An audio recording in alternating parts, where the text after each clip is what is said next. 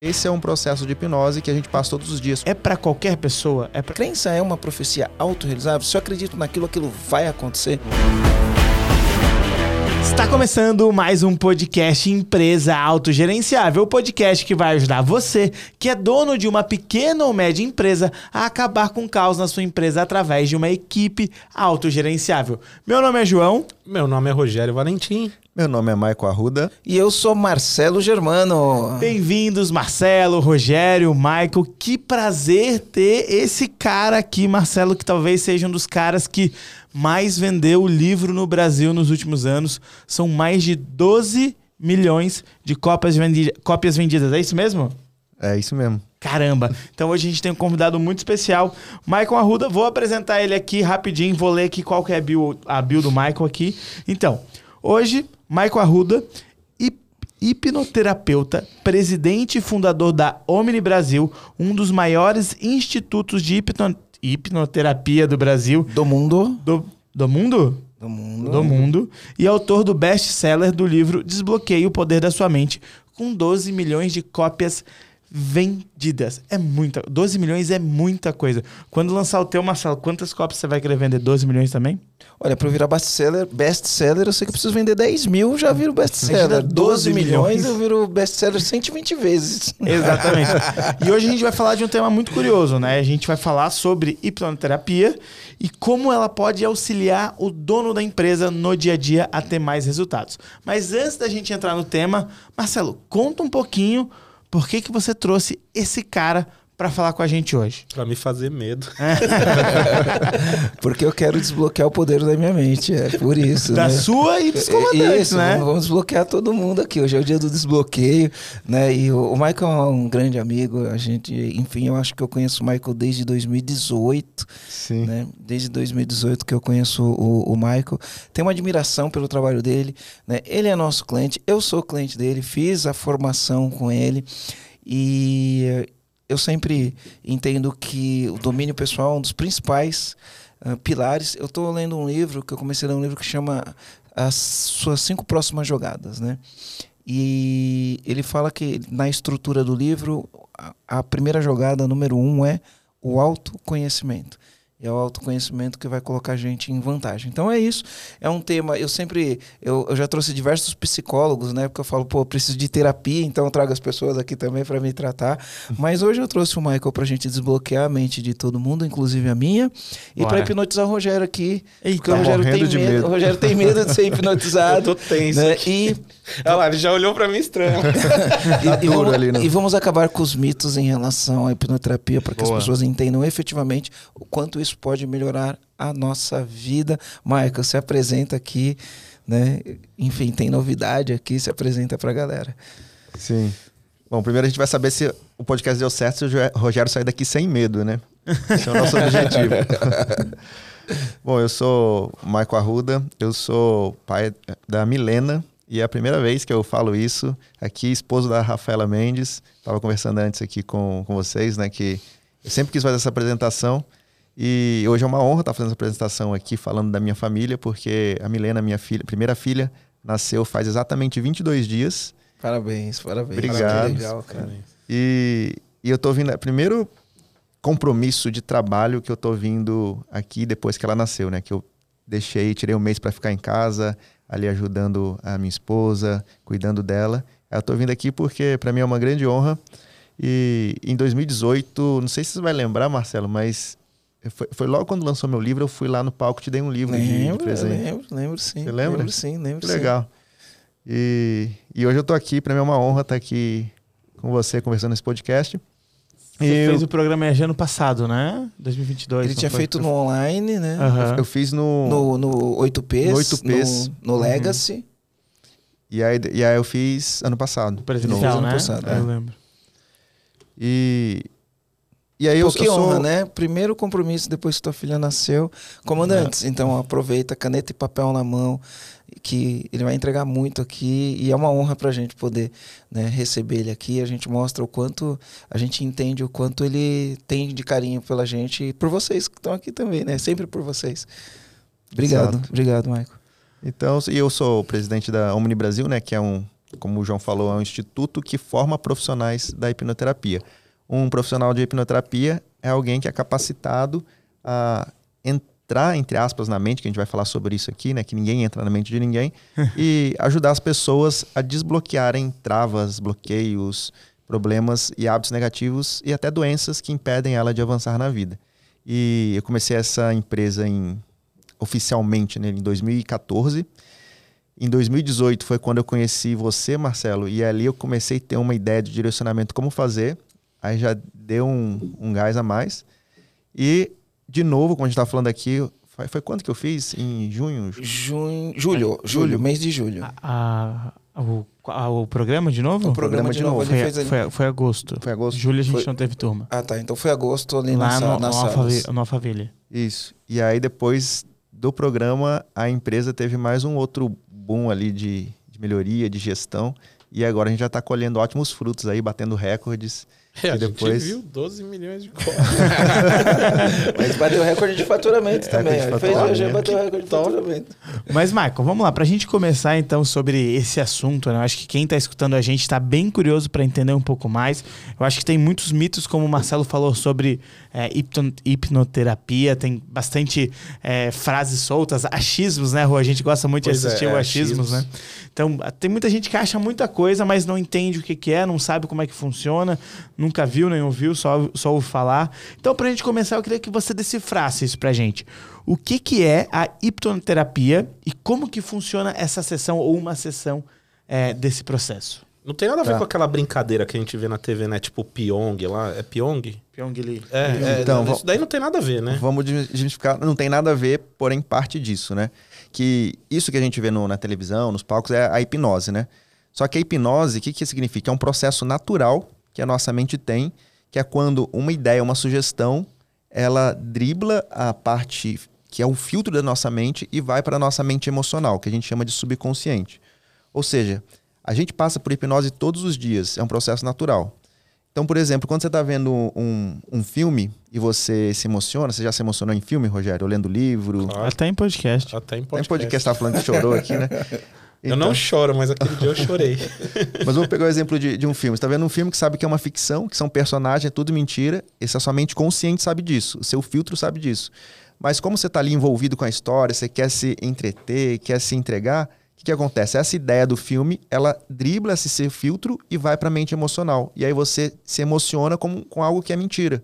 Então, naquele momento que você está assistindo o filme, você está sendo hipnotizado, porque é algo que não é real está comandando a sua mente emocional. Então, esse é um processo de hipnose que a gente passa todos os dias quando alguém fala alguma coisa pra gente, que a gente sabe que não deve reagir, não deve ficar estressado, e a gente fica, a gente está passando de novo para Por hipnose. exemplo, se alguém me fechar na rua e eu ficar nervoso e jogar o carro em cima, normalmente eu não faria vida. isso. Isso é um processo, como se fosse um processo de hipnose. É um processo de hipnose que você, de forma consciente, você sabe que isso não vai ajudar em nada, só vai piorar o problema. Só que é mais forte que você, porque passou seu filtro consciente, racional e foi pro emocional. Só que como a gente não entende isso, né, e tem muitos mitos em volta disso, a gente é hipnotizado do dia a dia de forma negativa. E aí quando a gente começa a entender como isso funciona, a gente passa a usar a hipnose de forma positiva ao nosso favor. E aí é onde entra a hipnoterapia. Hipnoterapia é quando a gente usa a hipnose de forma positiva para desbloquear traumas, medos, travas e tudo isso. Então a hipnoterapia é um processo de tratamento que é usado a hipnose como a ferramenta principal. Deixa eu falar uma coisa, né? Eu acho que tudo está na mente, né? Então, é, a performance vai estar na nossa mente, o- a procrastinação vai estar na nossa mente, o boicote vai estar na nossa mente, a neurose vai estar na Tá nossa tudo na mente. Tá, tá tudo na mente, né? E essas coisas tendo na mente, e se eu tenho o poder de resolver isso, então com a hipnose eu consigo resolver uma série de coisas que talvez a ciência não explique. É, é possível, não é? Como que é isso daí? Sim, a gente costuma dizer que tudo que você não nasceu é possível você resolver, você se autocurar. E aí vem o- a ideia do livro, né? Desbloqueie o poder da sua mente. Que é, nós nascemos já naturalmente poderosos, né? Com o poder de se autocurar. A gente nasce saudável se a gente se machuca, se a gente contrai um vírus, o nosso sistema imune consegue resolver. Mas porque em algum momento da nossa vida a gente passa a ter uma doença que a gente não consegue se curar. Porque em algum momento da nossa vida a gente passa a ter um vício que não faz sentido, ou uma procrastinação que não faz sentido, ou um, um bloqueio financeiro e começa a se endividar quando a gente não tem dinheiro para comprar aquilo e a gente mesmo assim quer comprar. então, Por quê? Tudo isso é as coisas que entram na, na nossa mente. E aí, a gente respondendo o Rogério, por quê, né? Eu gosto de usar uma metáfora para explicar a hipnoterapia, que é a metáfora do navio. Que eu chamo os, os meus seguidores de comandantes também. Hum, Só que eu falo de comandantes por quê? Porque nós temos uma grande máquina na, no nosso corpo, né, que é o nosso cérebro, que pode fazer a gente alcançar qualquer coisa. Assim como um navio, que pode levar qualquer carga, basicamente qualquer carga, a qualquer lugar do mundo. Então, o comandante do navio é o responsável por fazer esse navio chegar em qualquer lugar. Tudo que ele precisa é o quê? De um, de um mapa para saber o caminho e da tripulação para conseguir executar o que for necessário. Nós também, nós precisamos saber o caminho, né? O que a gente, que, vo- que vocês ensinam aqui no podcast, né? Esse é um mapa. E a pessoa precisa ter a capacidade de executar. Só que por que que às vezes as pessoas não conseguem executar? Se a gente pegar no exemplo do navio, por mais que você tenha a melhor tripulação do mundo, o mapa mais claro do mundo, e quando vai executar, vai ligar o navio, o navio não sai, ele não sai por quê? Quando vai olhar, tem uma âncora que está segurando esse navio. Por que que existem as âncoras, né? As âncoras existem para o navio ficar na posição ali atracado em segurança. Porque se o navio estiver solto, ele vai para o mar e, e ele se, se quebra. Só que na nossa vida também existem essas âncoras que também só querem nos proteger. O nosso cérebro, ele só quer nos proteger. Tudo que acontece com a gente só quer nos proteger. Essas âncoras são os nossos traumas. Então, por exemplo, se você sofreu um acidente enquanto estava dirigindo um acidente de carro grave e você fica traumatizado com isso. Esse trauma, ele tem um objetivo. A sua mente entende que estar dirigindo é perigoso, você quase morreu, então para você não passar por esse perigo de novo, toda vez que você for sentar na frente de uma direção, você vai sentir o medo. E assim você está protegido de morrer num acidente de trânsito. Então, esse trauma virou a sua âncora. Só que quando a gente fala isso, as pessoas pensam, nossa, então é só coisas pesadas, né? Traumas pesados. Só que não, a gente tem milhares de âncoras que são coisas pequenas. Então, imagina um, um- uma criança que quando chega da escola com uma prova que tirou nota baixa, o pai vai lá e fala: "Nossa, você faz tudo errado, moleque. Olha só que a gente a gente dá tudo para você e você não consegue nem tirar uma nota boa". Então, isso é uma pequena âncora, um pequeno, um pequeno trauma que ficou na cabeça dele, que quando ele cresce, ele não lembra disso. Mas essa âncora faz o quê? Ele tem uma baixa autoconfiança, ele não querer. Ele tem uma insegurança, que aí ele chama de perfeccionismo, que no, no fundo é só uma insegurança. Ou pode acontecer o contrário, ele tira um 10, a criancinha tira um 10, aí o pai olha lá e fala: Ah, mas isso aí você não fez mais do que sua obrigação. A gente te dá tudo, você tem que tirar 10 mesmo. E aí a mente da criança empreende o quê? Nossa, mas se eu me esforcei tanto, tive esse resultado, nem as pessoas que eu mais confio, que mais me amam, podem celebrar comigo, então preciso, não faz sentido eu me esforçar. E aí entra uma programação de quê? De procrastinação, por exemplo. Aí o empresário que sabe o que tem que fazer, mas não faz porque qual o sentido que vai fazer isso? Então, essas âncoras, tudo que a gente passou na nossa infância, acaba sendo âncoras que estão guiando a nossa vida. E aí o que é a hipnoterapia? A hipnoterapia é uma forma de a gente achar essas âncoras e eliminar essas âncoras da nossa vida. Através de sugestão. Atra- através de, de tudo, na verdade. né? Eu costumo dizer que a hipnoterapia é um, é um estilo de vida, né? Que quando a gente começa a entender isso, a gente começa a olhar as pessoas diferente, a gente começa a olhar as nossas programações, os nossos traumas de forma diferente. E, e a gente vai mudando a forma de enxergar o mundo para eliminar essas âncoras e viver da forma que a gente quer viver. É, Eu morro de medo de altura. E eu não sei de onde que eu desenvolvi isso. Quando eu era criança, eu não tinha esse medo, porque eu lembro de em alguns faróis, assim, ficar super tranquilo. Mas hoje em dia, se eu tô em qualquer lugar muito alto, que não seja um avião, que eu não esteja fechado, muito bem fechado, mas se eu estiver olhando, eu morro de medo de altura. E eu não sei de onde que veio esse trauma, eu não sei quando que aconteceu isso, só sei que se eu vou em qualquer lugar muito alto, numa beira, perto, assim, até mesmo sacada, eu já fico extremamente agoniado, assim, muito, muito. E não sei de onde que veio. Deve ter sido algum desses traumas de É, infância. algum trauma, somente está tentando te proteger de alguma coisa que você não sabe. Exatamente. E já que eu dei o meu exemplo, né, Michael? Me conta um pouquinho, cara. É, esse tipo de tratamento, a hipnoterapia, é para qualquer pessoa? É para é para todo mundo? Existe algum tipo de restrição?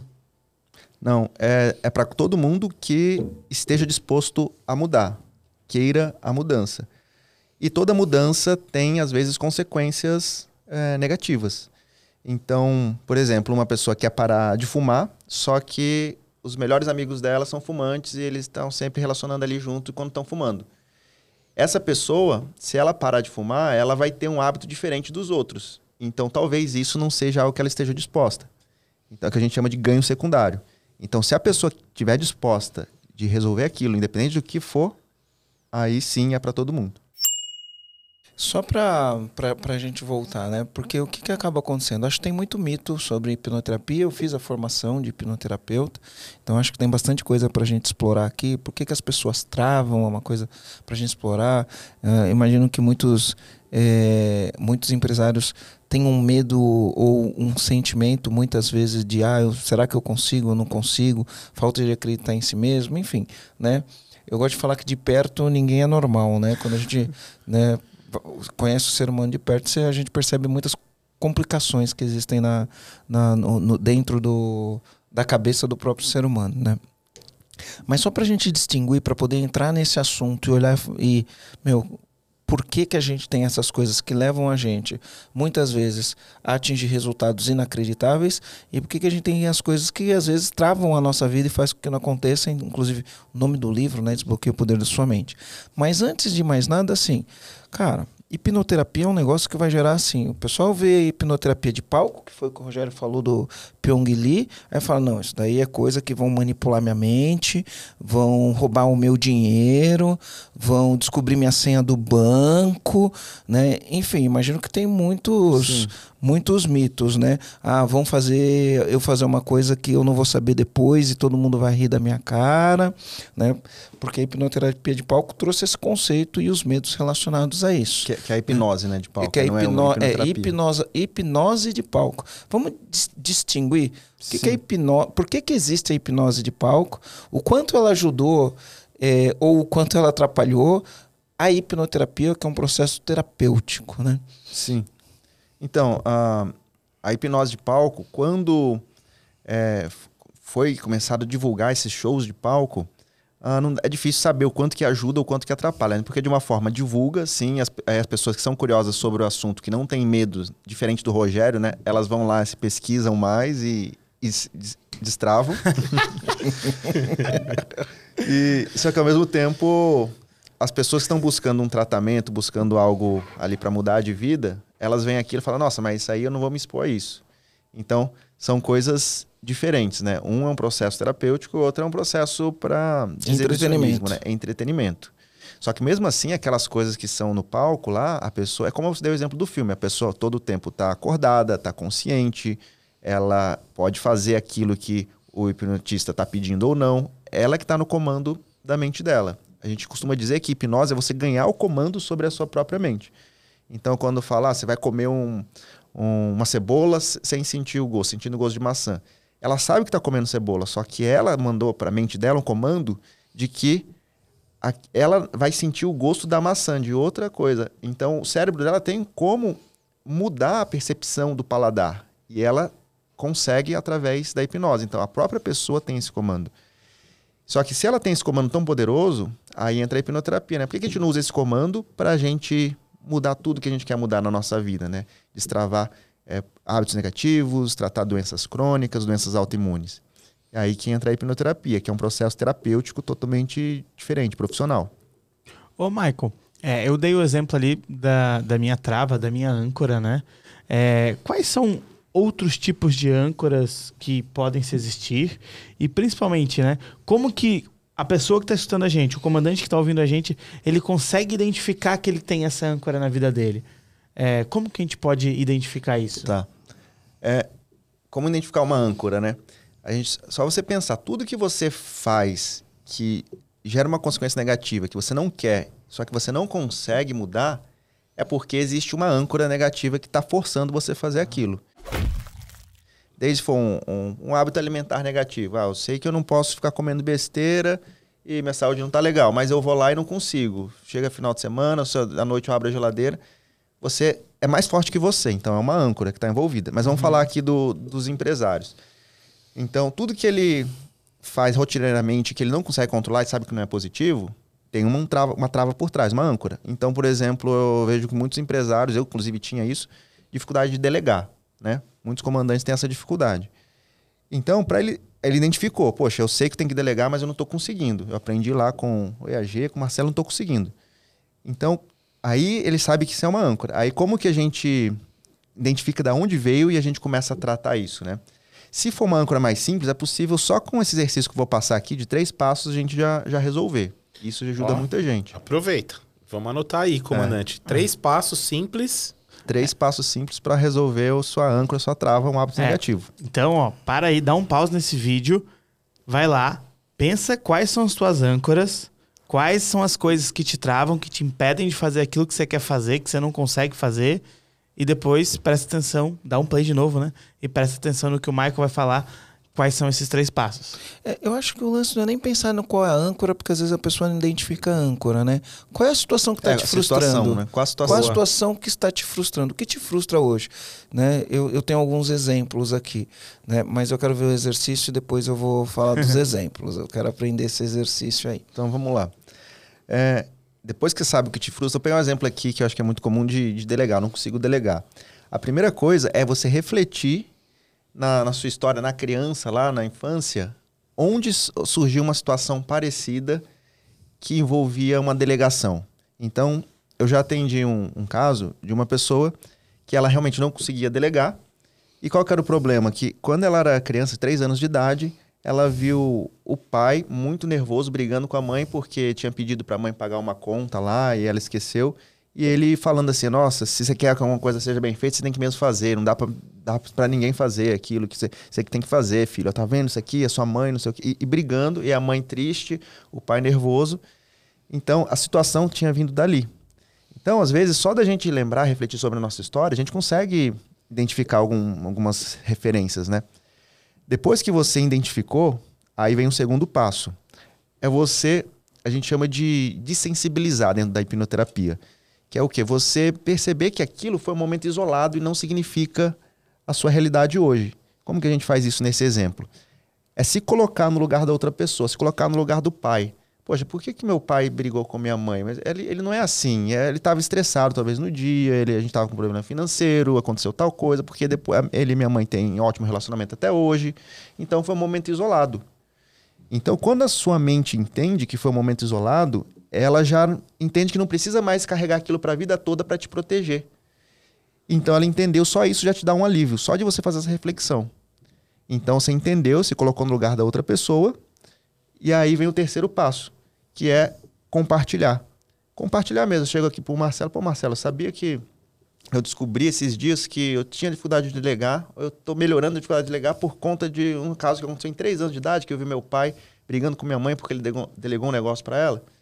Eu compartilhei aqui, porque quando a gente compartilha, fala, a nossa mente vai entendendo que aquilo é comum, que aquilo é simples. Tudo aquilo, toda aquela história que a gente conta muitas vezes, ela vai perdendo a emoção por trás, né? Vai perdendo a graça, assim. E na mente é a mesma coisa. Então, quando eu compartilho aqui e uso esses três passos e compartilho no final, aí a mente vai desassociando e aquilo deixa de ser uma âncora e o problema é resolvido. Às vezes, numa cinco minutos assim fazendo isso já já resolve o Ô, problema. Michael, Então, deixa eu perguntar uma coisa. Complementando, não sei se atrapalhando a resposta, mas aí tem esse processo, você fala, vai perdendo a graça e você vai resolvendo, vai tirando essa âncora de dentro da Sim. água. E se acontecerem situações que confirmam essa co- ancoragem? Por exemplo, durante todo esse processo, porque é um exercício, tem que fazer isso mais de uma vez, é isso mesmo, né? é, assim, dependendo do tamanho da âncora, do tamanho do trauma, né? Legal. Aí você faz uma, uma delegação e deu errado a delegação. Quer dizer, ih, confirmou, meu pai falou isso e ele estava certo. Então, só que depois que você faz isso, que resolveu, a sua mente ela não vai mais buscar essas confirmações. Ela se, disso- se- dissocia completamente.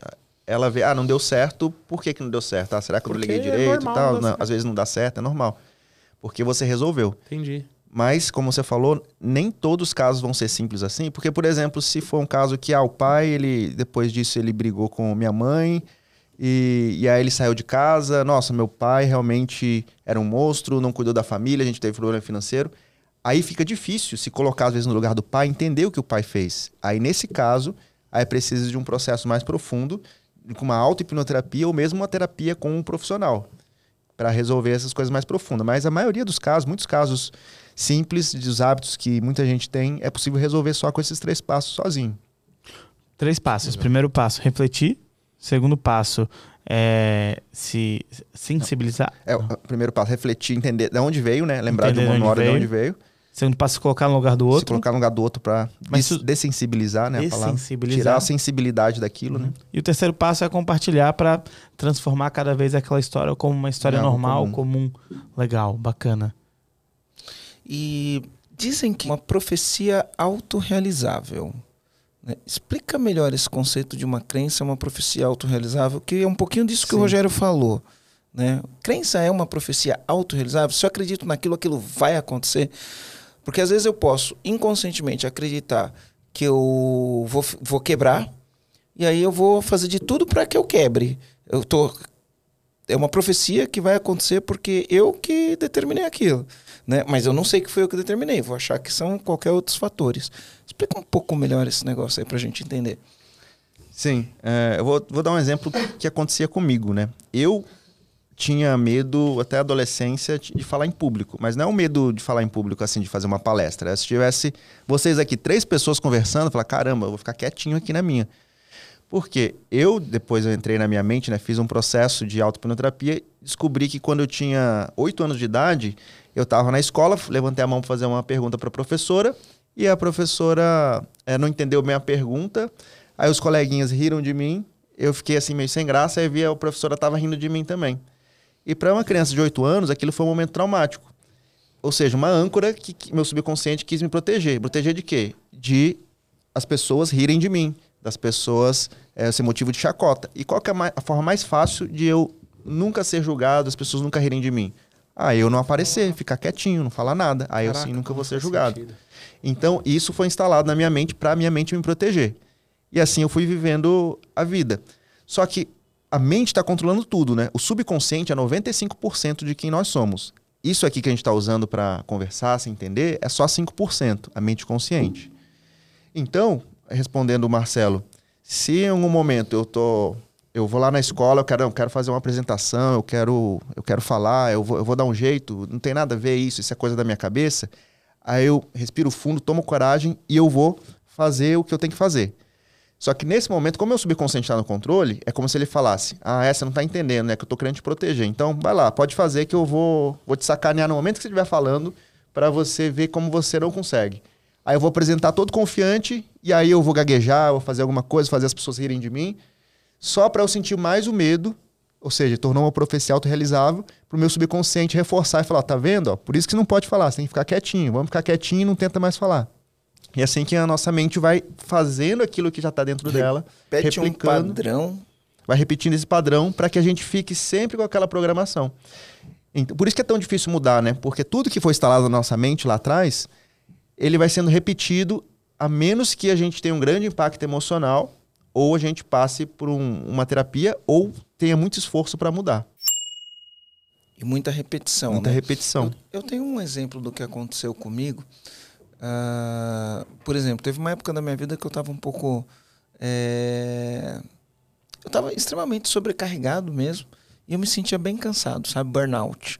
Me sentia muito cansado. E aí o que acontece? Eu ia na terapia, e aí eu chegava na terapia ela falava: E aí, Marcelo, como que você tá? Eu falava: Pô, tô cansado. Né?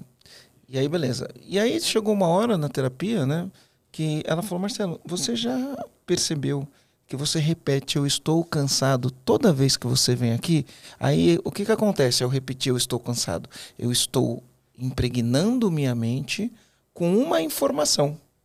Estou repetindo aquilo, crio a crença, estou cansado, estou cansado, estou cansado, estou cansado, estou cansado, pum, profecia autorrealizável. E aí quando ela falou isso, eu me dei conta, e aí eu comecei a fazer isso na academia.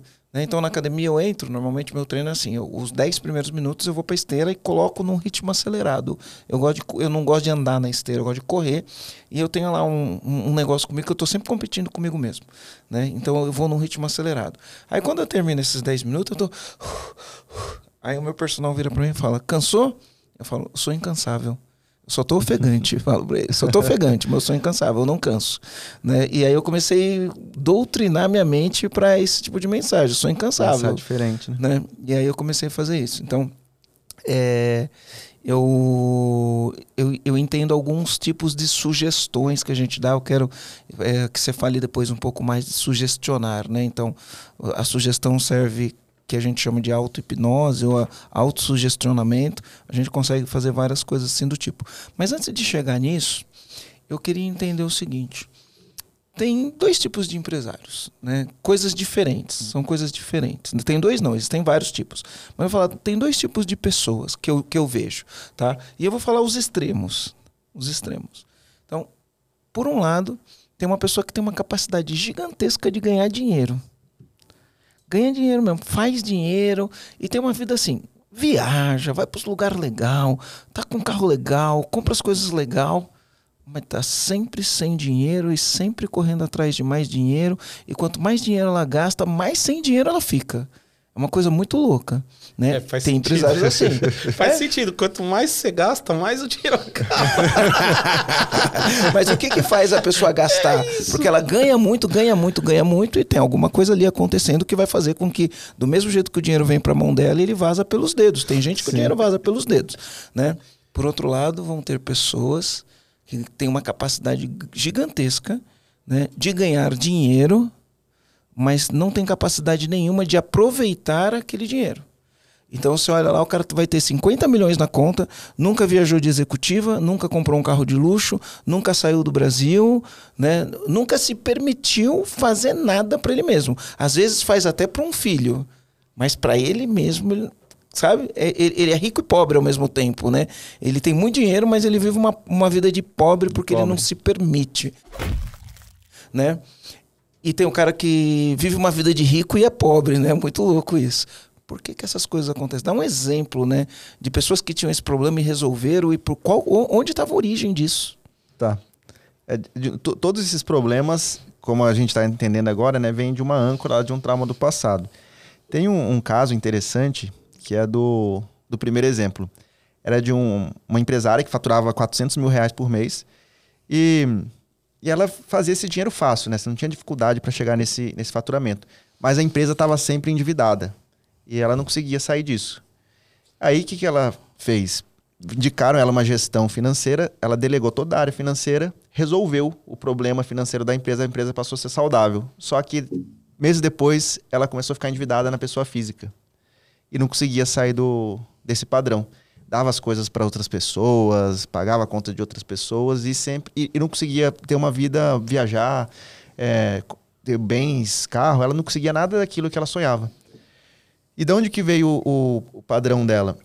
Quando ela, assim, a mente pode instalar essas âncoras a partir do útero da mãe, antes mesmo de nascer, que o, o bebê ele já está recebendo as emoções que a mãe sente.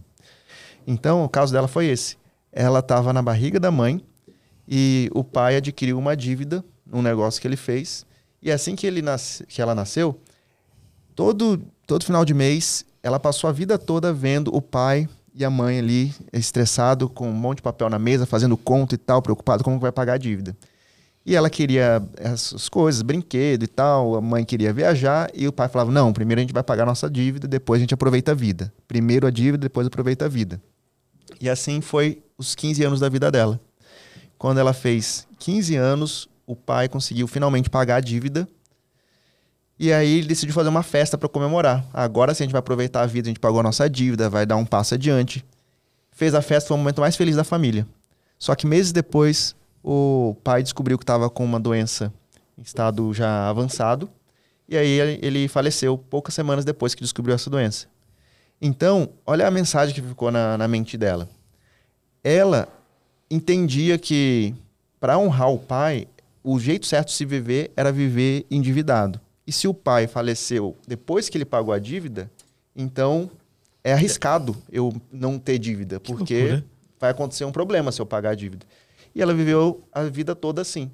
E aí depois, para o resultado, né? Depois que ela entendeu isso, né? Descobriu essa âncora e viu que não fazia sentido, que era a situação do pai dela, três meses depois, ela já tinha quitado a dívida, já estava vivendo bem, comprando carro viajando. Só de uma mudança de chave pequena. É, é uma mudança de chave pequena, mas o processo ele É, o processo ele é profundo, ele né? Para é ela profundo. conseguir refletir sobre isso, Ele- ele é entendendo onde é que vieram. É. Eu queria que o É, nesse o caso não dá para ela fazer é. sozinha, né? Ela passou por um processo Sim. específico, né? Por- porque assim, ó, eu tendo uma formação de hipnoterapeuta, eu sei como é o processo, né? E a gente falando aqui parece que é um negócio simples, mas ele é um processo.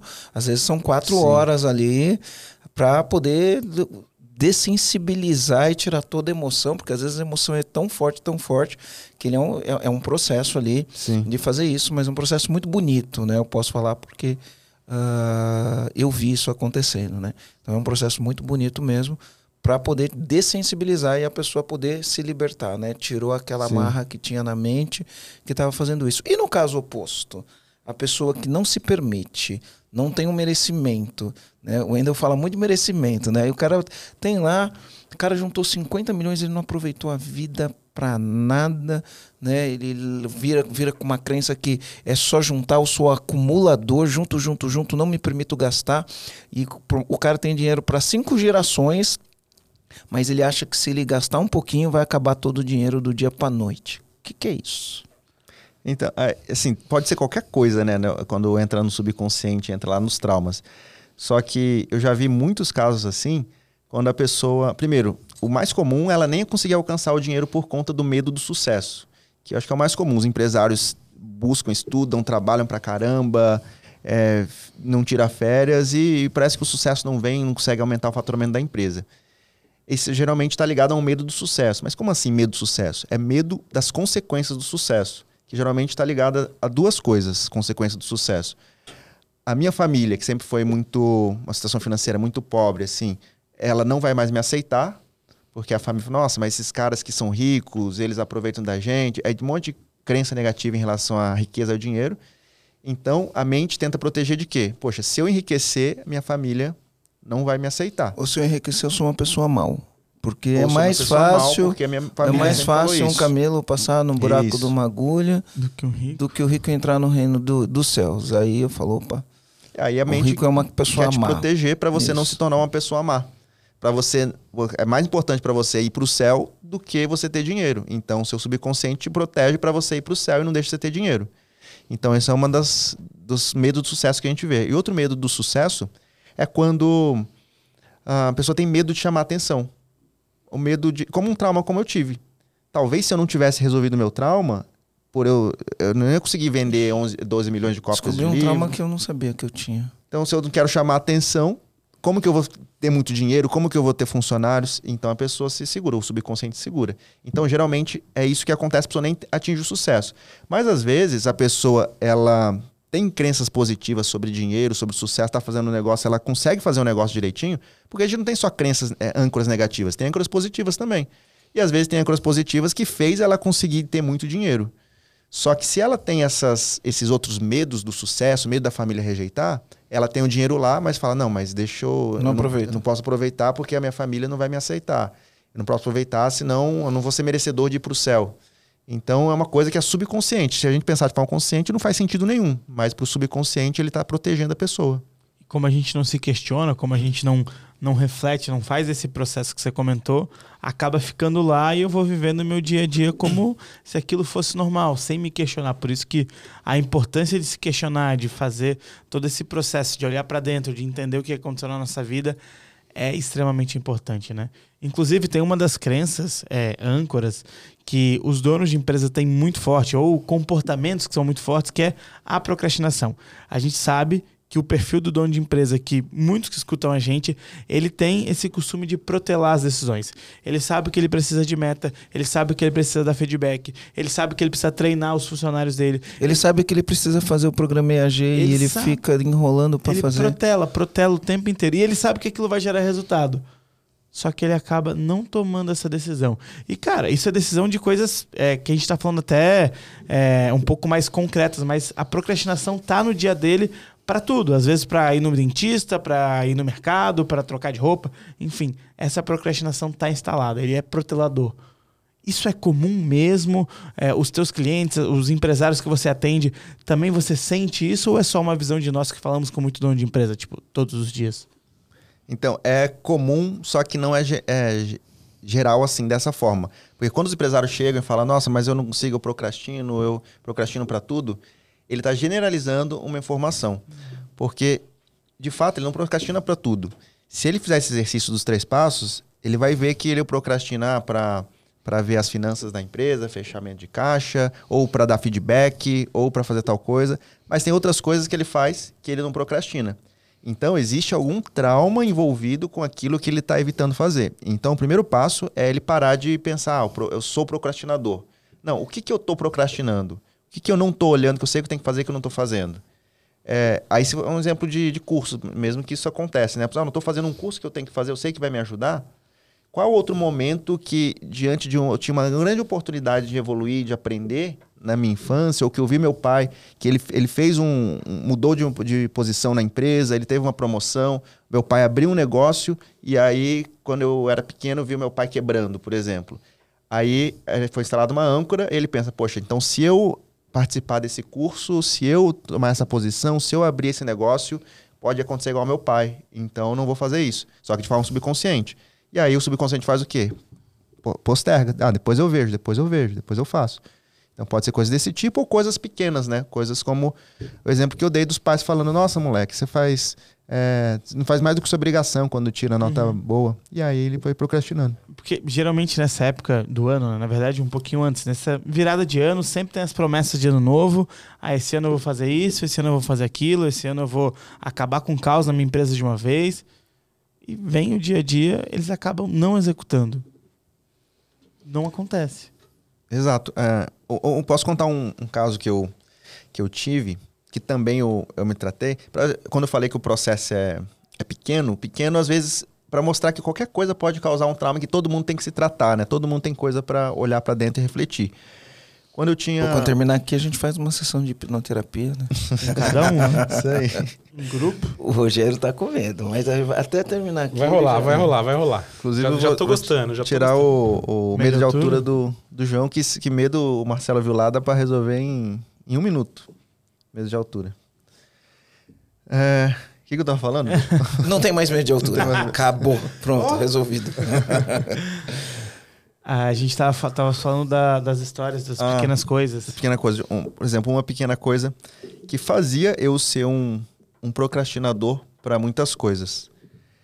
Quando eu tinha. Eu, eu tinha esse padrão, né, para procrastinar para muitas coisas, que iam me dar resultado, que ia me fazer eu, eu ter evidência, eu procrastinava. É, quando eu fui buscar, comecei a entender mais a fundo a questão da hipnoterapia, porque eu estudei hipnose desde os 13 anos, só que eu comecei a entender a hipnoterapia só há uns 15 anos atrás, mas mais recente. E aí eu fui buscar em mim, de onde que veio isso? E aí a minha mente trouxe uma memória que eu, que eu não lembrava assim de forma consciente, que é quando eu tinha acho que 5, 6 anos de idade, eu estava na varanda de casa, morava numa casa, minha mãe estava varrendo, limpando, e, e aí tinha uma barata é, morta ali na, na varanda. Aí eu, eu sei que minha mãe tinha medo de barata. E aí eu, uma criança ali, eu queria mostrar para minha mãe que, que eu era corajoso, que eu conseguia enfrentar meus medos, que eu conseguia chamar atenção. Aí eu fui lá, peguei a barata pela anteninha assim, levantei, minha mãe tava de costa. Aí eu falei todo é, orgulhoso, né? Falei: "Olha, mãe, é, olha o que eu tô conseguindo fazer".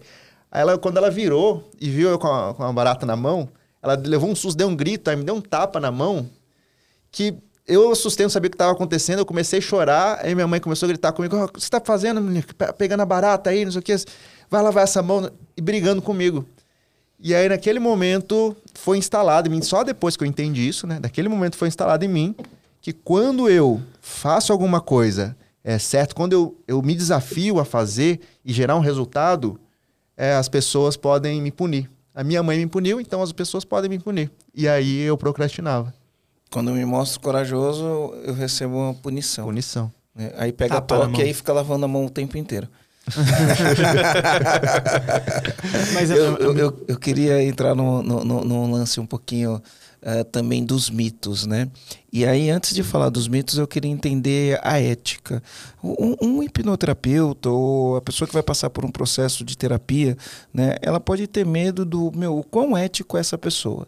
Ou, se eu aprender a sugestionar minha mente, ou aprender como funciona a mente, será que eu vou manipular as pessoas? Né? Será que eu vou fazer as pessoas fazerem coisas que elas não estão à vontade, é, não, não, não querem fazer, mas para o meu próprio benefício? Que provavelmente né, a gente pode ter esse medo. Né? Ou, por exemplo, eu vou, você vai num hipnoterapeuta e imagina uma mulher vai num hipnoterapeuta e ela olha e fala: e se o cara me hipnotizar? Abusar de mim e depois eu não lembrar disso, esquecer, apaga isso da minha mente, eu nunca mais lembro disso. Como que é esse negócio da ética, né? Isso acontece, não acontece? Quais são os escorregões? Tem um filme que assisti muito louco que o cara, né, a pessoa esquecia tudo que fazia. Até no curso lá que vocês sugestionaram, fala, recomendaram, não lembro o nome do do filme. Do filme. Não é o MIB? Que o cara ah, aperta um... a canetinha ninguém Não, não, não, não, não. Era um livro, era um livro, um, um, um livro. Um filme pesado. Era pesado o filme, assim. Era um filme de terror, né? É, aquele que o cara bate, penalista batendo na caneca, né? Eu não, tô, eu lembro do filme agora, o nome do filme. É, eu não lembro. Era um pesadão. O cara era um psicopata mesmo. É, talvez Bom, aí já tá a diferença, né, Marcelo? De tudo é, que tu falou. Mas, então, mas o problema dos mitos da hipnose é por conta desses, desses filmes, né? Que, que acontecem. E, mas isso não acontece, não tem, não tem esse risco. Que, aí voltando para a base, né? É como a gente assistir um filme e se emocionar. Naquele momento a gente está hipnotizado. E se naquele momento do filme tiver uma sugestão, uma cena que me induz a fazer algo que vai contra o meu valor, me induz eu a, a roubar, eu ser arrogante com a minha família. Quando eu ver aquilo, naquele momento eu vou me desconectar. Se for só aquele, aquela ceninha do filme, tá o tudo filme bem. É Corra? Corra, exato. Esse aí. Run. É um, é um filme que gerou bastante mito. Mas aí, se eu tô vendo esse filme, eu vou me desconectar naquele momento. Você viu a sugestão, bem. né? Ele é... falou: se eu tô vendo esse filme é, aprontando todo mundo olhou. todo mundo olhou. Eu não tô hipnotizado, então vocês já estão. Já Deus, foi. Você não fez isso tá comigo, Meu Deus. Nem doeu, tá vendo? mas, mas, é assim que acontece. Agora, se nesse filme tá tendo várias é, sugestões, cenas de que eu não concordo, eu naturalmente vou sair daquela hipnose do filme e eu vou parar de assistir. E num profissional é a mesma coisa. Se eu recebo uma sugestão que não está fazendo sentido para mim, que eu não estou entendendo, eu vou abrir o olho e vou, não, pera, o que está acontecendo? E vou rejeitar as sugestões. Então, como eu falei, toda, uh, na verdade não falei ainda, né? A gente costuma falar que toda hipnose é uma auto-hipnose. Então, o profissional, ele te guia para você usar a sua mente e ali junto com você ele achar seus, suas travas, suas âncoras e resolver esse problema. Só que é claro, né, que às vezes entra nos problemas que se o profissional não estiver qualificado para lidar, você acaba saindo um pouquinho pior de lá, né, um pouquinho mais mexido. Então, sempre buscar as referências de um profissional, né? Obviamente eu indico os profissionais da minha escola, né, da Omni, que eles estão qualificados para isso. Entendi. Então, ó, é... a sugestão, né? Eu posso me sugestionar e eu posso sugestionar as pessoas. Né? E aí eu quero entender assim, o limite do até onde eu posso sugestionar as pessoas. Né? Tá. Uh, deixa eu pensar aqui num exemplo, no limite onde eu posso é, estar fazendo sugestões. Né? Então, por exemplo, se eu estiver numa negociação, estou né? fazendo uma negociação aqui e eu sei que eu posso, no meio da conversa, fazer uma, uma sugestão para a pessoa. Né? Sim. E aí eu tô no meio da conversa, quero, enfim, fazer aquele negócio, trazer aquele negócio para casa. Aí eu vou lá e dou uma sugestão, né? E aí, beleza, tô no meio da conversa, vou lá dou outra sugestão. E aí, ao sugestionar a pessoa, na hora que eu apresento o negócio, o cara fala, negócio fechado. Mas eu fui sugestionando a pessoa antes. Isto é ético? Isto é uma manipulação ou não? Vou te dar um exemplo, né? Então, inclusive a gente aprende isso. Você está negociando com uma pessoa, então, comandante, anota aí uma, um, uma técnica, depois vê se funciona. Está negociando com uma pessoa e aí você sempre tem aquela parte delicada do, do preço, se é justo ou se não é justo. E você está vendendo o teu produto e você acha que aquele preço é super justo. Vender por aquele preço é super justo, é merecido pelo valor que você gera, pelo esforço que você vai fazer pelo resultado que você entrega. Você está conversando com a pessoa e aí você está conversando com, com, com o teu cliente e você fala para ele né, uma sugestão você sabe que isso é o preço justo a se pagar, né? E está conversando, está conversando, daqui a pouco você sugestiona de novo, né? No meio da conversa, você sabe que este é o preço justo a se pagar, né? E aí você está conversando e você sugestiona pela terceira vez. Você sabe que este é o preço justo a se pagar. E aí na hora de fechar o negócio, fala, então, negócio fechado? Você sugestionou uma pessoa, a pessoa olhou e falou, negócio fechado. É ético fazer isso? Não é ético? Onde a gente entende isso? É, aí isso aí eu acho que vai na, na cabeça de cada um, né? Se assim, não dá para Mas o que, se eu vou falar o que eu, o que eu penso, né?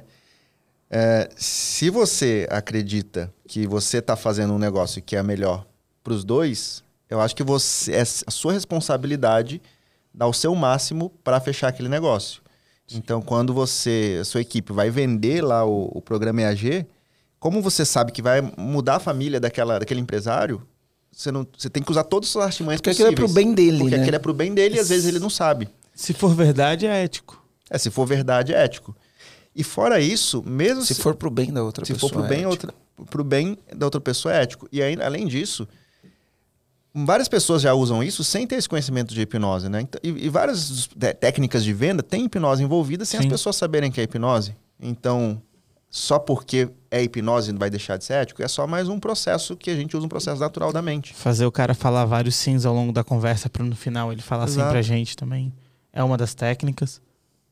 Explica essa técnica aí, João. Ah, Mas, essa enfim, técnica é, é- é muito simples, né? Antes da gente chegar no preço ou falar do investimento, a gente constrói dentro de um script de vendas ou dentro de uma sequência de argument- argumentações algumas perguntas onde o cliente, a gente chama de comandante, não de comandante, ele precisa falar sim pra gente. Então, meu, você quer melhorar isso na sua empresa? Sim.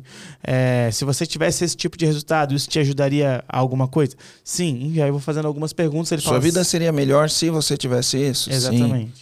É, então, se você conseguir delegar mais as funções, colocar meta no teu time, você acha que você vai conseguir ter mais resultado no final do mês? Sim, legal. Então, agora, para você ter tudo isso, o investimento é tanto, tanto, tanto. Você Quer fazer topa? um investimento? Você quer fazer um investimento? Sim. Ah, Lógico, é o programa EAG.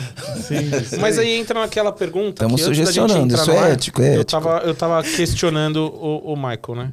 É, a gente só pode ser hipnotizado se a gente quiser. A gente só entra no processo se a gente quiser. A história que você estava contando do Exatamente filme e disso. tal. Como então, do assim, olha, a gente tá falando aqui que a gente usa uma técnica. Se o cara não cair, não, não, não cair, não, né? Se o cara não quiser entrar na técnica, ele tem o poder de controlar também. Ou não. É que, é que aí entra na questão de, de influência, né? Porque se o cara, primeiro, se ele tá negociando com você, uma parte dele já quer. Agora, não tem como você usar uma técnica ou vender um programa EAG para um cara que nem pensa em ser empresário. Aí Você pode usar a técnica que for que, que vai rejeitar. Agora, se o cara tá ali no telefone com vocês, de uma forma ou de outra, ele quer um pouco daquilo. Só que ao mesmo tempo ele quer, não quer gastar aquele dinheiro dele, ele quer usar aquele dinheiro para viajar. Então é como ter um anjinho do bem e um anjinho do mal. Então você tá, usando as técnicas, está sugestionando o anjinho do bem. E ele tem um anjinho do mal ali puxando ele para trás. Então é assim que funciona. Ele quer uma parte dele quer. É, Eu gosto, eu gosto do da explicação da hipnose que é, é, é assim, né? É ultrapassar o fator crítico da mente, que é esse filtro, O filtro. né? E ultrapassar o fator crítico, que é o filtro, e colocar uma sugestão positiva, né? Na, na Uma sugestão no- no- aceitável, né? aceitável No subconsciente. no subconsciente. Então você coloca uma sugestão que seja aceitável. Né? Então tem algumas coisas que faz a gente passar esse fator crítico da mente. Então, por exemplo, imagina que você vai numa festa ah, do branco. Então todo mundo tem que ir de branco na, na festa. Só entra se estiver vestido todo de branco. É a festa do branco. Né? Ou de branco, né? não sei exatamente como fala. E aí você tem um segurança na porta. E o trabalho de segurança é, meu, só deixa entrar quem está vestido de branco. Se você chegar lá vestido de amarelo, o segurança vai falar, não pode entrar. Fator crítico, não pode entrar. Festa de branco, né? Amarelo, não entra. Azul, roupa azul, você não vai entrar. Só vai entrar se estiver todo de branco. segurança está lá barrando. Só que aí vem um policial. O policial chega, ele passa, tem um segurança, ele fala, vem checar a casa. Aí o segurança pega e fala, pode entrar, mas o policial não está de branco, ele está fardado, né? E aí ele ultrapassou o fator crítico, né? Por quê? Porque o policial, ele tem uma autoridade, que as pessoas não ousam questionar. Né? Então, por exemplo, quando a gente está aqui na, na, internet, a gente faz um negócio, a pessoa admira a gente e a gente dá uma sugestão, a gente ultrapassou o fator crítico e deu uma sugestão. Só que a sugestão tem que ser uma sugestão aceitável. Então, dentro da festa, quando o, o policial entra lá, ninguém vai ficar falando assim, pô, o cara não tá de branco, o cara não tá de branco. Eles olham o policial e falam, pô, respeito aí, o policial tá ali, né? Agora, se entra um cara de amarelo, todo mundo fala, pô, como que pode? Um cara de amarelo e não sei o quê, né? Esse é o, é, é o lance. Então, é, se é alguma coisa aceitável, ele acontece. Se não é Vai ser aceitável, mais fácil da mente se não é aceitável, a absorver. mente não absorve. Que esse aceitável é essa tem uma, uma parte dela que quer aquilo que você está oferecendo para ela. É muito louco, por isso que aquela frase que, que o Michael falou que é toda é, hipnoterapia é uma To- toda hipnose é uma auto-hipnose. Isso, toda hipnose é uma auto-hipnose, né? Então, eu que vou fazer comigo mesmo. E se em algum momento o, o interlocutor, né, que tá me transmitindo, o cara que tá me guiando, ele trouxer coisas que para mim não fazem sentido, aquilo pode gerar um bloqueio que eu possa parar a minha auto-hipnose. Mais ou menos por aí. É exatamente isso. Aham. É por isso que daí quando o Marcelo questionar, as pessoas têm medo de eh, se consultar e o cara fazer ela pensar coisas que ela não quer pensar e abusar, enfim, tantas outras coisas. Mas vai chegar um momento que, como é você que faz o próprio tratamento ou, ou o próprio trabalho, eh, vai ter alguma coisa que vai ser conflitante, conflitante com a tua mente você vai parar. Exatamente. Ô, ô Michael, os áudios, né? Então, às vezes a pessoa tem um, um, um- um bloqueio, né? E aí, a- às vezes, ela usa áudios de, de auto-hipnose, né? Então, por exemplo, né? o cara tem dificuldade em dormir. Aí, antes de dormir, ele coloca um áudio, o áudio vai dar uma sugestão para ele. Então, existe um processo, ele vai respirar, vai fazer uma contagem, e aí ele entra num estado onde ele permite uma sugestão, porque a hipnose nada mais é, a auto-hipnose ou a hipnose nada mais é do que uma sugestão, né? Aí ele entra, aí tem uma sugestão. Você vai dormir, vai dormir tranquilo. Quando você acordar, você vai acordar bem, eh, vai acordar com disposição, teu, teu dia vai ser muito melhor. É uma sugestão aceitável, né? E positiva na mente da pessoa. Como funcionam os áudios? Porque eu sei que você que, que você tem cases de pessoas que resolveram doenças ouvindo áudio, né? É, venceram os bloqueios ouvindo áudio. Qual que é o processo do áudio? O, o que, que a respiração tem a ver? Porque normalmente esses áudios vai falar para você respirar devagar. Como funciona todo esse processo aí? E que tipo de coisa, por exemplo, você tem uma sessão de hipnoterapia, onde você vai, entende o processo a fundo e dessensibiliza, tira todos os traumas ali, a pessoa depois sugestiona ela com as coisas positivas e beleza. Mas tem coisa que não precisa de, de um processo esse, um áudio, né? Um áudio gravado de cinco minutos consegue resolver. Como funciona isso? Né? Tá. Efetivo? Funciona? Não funciona? Me dá um exemplo de um case que resolveu com áudio. Então, o caso do, do áudio funciona para você colocar sugestões positivas, né? Então, você quer dormir melhor, você quer eliminar um estresse, diminuir uma ansiedade. Para sugestões positivas funciona. Agora, o- os cases que eu tenho de áudio é que são, não são esses áudios simples. São áudios que. Tem um áudio que é junto com o exercício do livro, que é um áudio do perdão. Que nesse áudio é feito esse, basicamente esse processo que eu passei de três passos aqui. E aí, com esse áudio, a pessoa traz do subconsciente um, um trauma, uma âncora muito negativa que está impactando em uma área da vida dela. E aí, quando ela resolve essa âncora com o áudio, sem passar por um processo de hipnoterapia com um profissional, ela pode destravar várias coisas na vida dela. E aí, qual que é a diferença né, de um áudio e com um processo realmente com um profissional? É, é, não, não dá para dizer, vai depender da âncora que está lá no subconsciente. A pessoa pode ter uma, uma depressão, uma ideação suicida por conta de um negocinho pequeno lá que ela ouviu do pai, ou ela pode ter sofrido um trauma muito grave, Um e, abuso. um abuso e ter só uma pequena ansiedade no dia a dia. Então não está relacionado necessariamente o tamanho do trauma com o tamanho do sintoma. Então, quando o trauma é um pouquinho menor, só um áudio, um exercício desse que tem no livro do perdão vai, vai resolver. Agora, se não resolver, aí precisa de um, de um De um processo profissional. terapêutico. E, e no caso dos empresários, né, geralmente quando eles têm as maiores travas de ganhar dinheiro, aí tem, tem necessidade de realmente fazer uma, uma hipnoterapia, porque sempre o buraco é mais embaixo, né, quando se trata de, de dinheiro. Te- Tem um caso, po- posso compartilhar rapidinho? Pode, interessante? Porra, seria Eu quero compartilhar.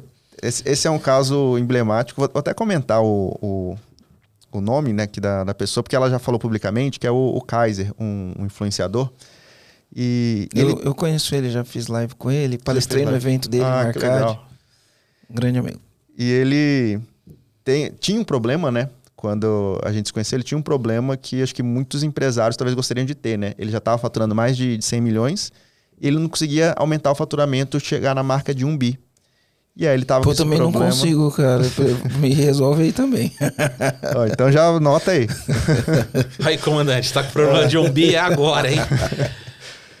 Aí, num processo que, que a gente fez, ele descobriu o, o, o exemplo de como, às vezes, uma coisa pequena pode causar um grande impacto, né? Ele descobriu que o motivo que ele tinha dificuldade de realmente crescer mais era quando ele tinha 25 anos de idade, a, a mente dele voltou para esse momento, onde o tio dele emprestou, acho que 20 mil reais para ele, para abrir um, um- outro negócio dele.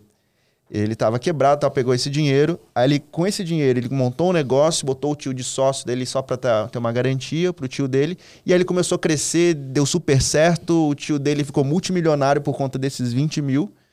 Só que chegou num patamar que a empresa precisava se profissionalizar mais. O tio dele não fazia sentido, ele não queria mais ser sócio. Ele não queria que o tio fosse sócio porque estava impactando o crescimento, resultado o da negócio da empresa. empresa. Ninguém queria, ninguém estava feliz, só que ele sentia culpado de pensar que tinha que tirar o tio da sociedade, que por conta do tio começou tudo. Então, só que não era consciente, era subconsciente. E aí quando ele descobriu isso, aí deu um estalo, destravou, resolveu com o tio e aí depois, alguns meses depois, começou a crescer e fazer faturar mais vários milhões. Olha só um, de novo, né, um detalhe pequeno, né, entre aspas, Que não foi nem na impacto infância, foi na vida, na própria vida Foi adulta na- que aconteceu. na vida adulta, né?